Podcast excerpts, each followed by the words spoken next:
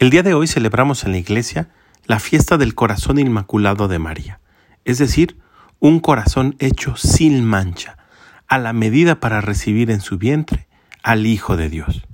Y el Evangelio nos enseña dos cosas. La primera de ellas parece muy obvia. A Dios lo encontramos en el templo. Es cierto que una imagen de Dios también está en nuestros semejantes, pero si queremos encontrarnos cara a cara con el Señor, debemos acudir al templo, a los agrarios, donde está todos los días con nosotros hasta el fin del mundo. Pero tristemente, los templos están vacíos.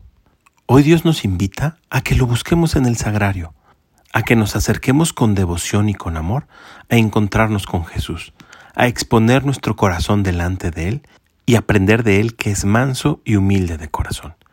Y por otro lado, la Santísima Virgen María nos enseña a guardar en nuestro corazón aquellas cosas que a veces no alcanzamos a comprender, no agobiarnos ni angustiarnos por ellas, confiar en que todo pasa para nuestro propio bien. Ese es el corazón de María, el que siempre confía y al que estamos invitados a imitar. Que tengas un muy buen día y que Dios te bendiga.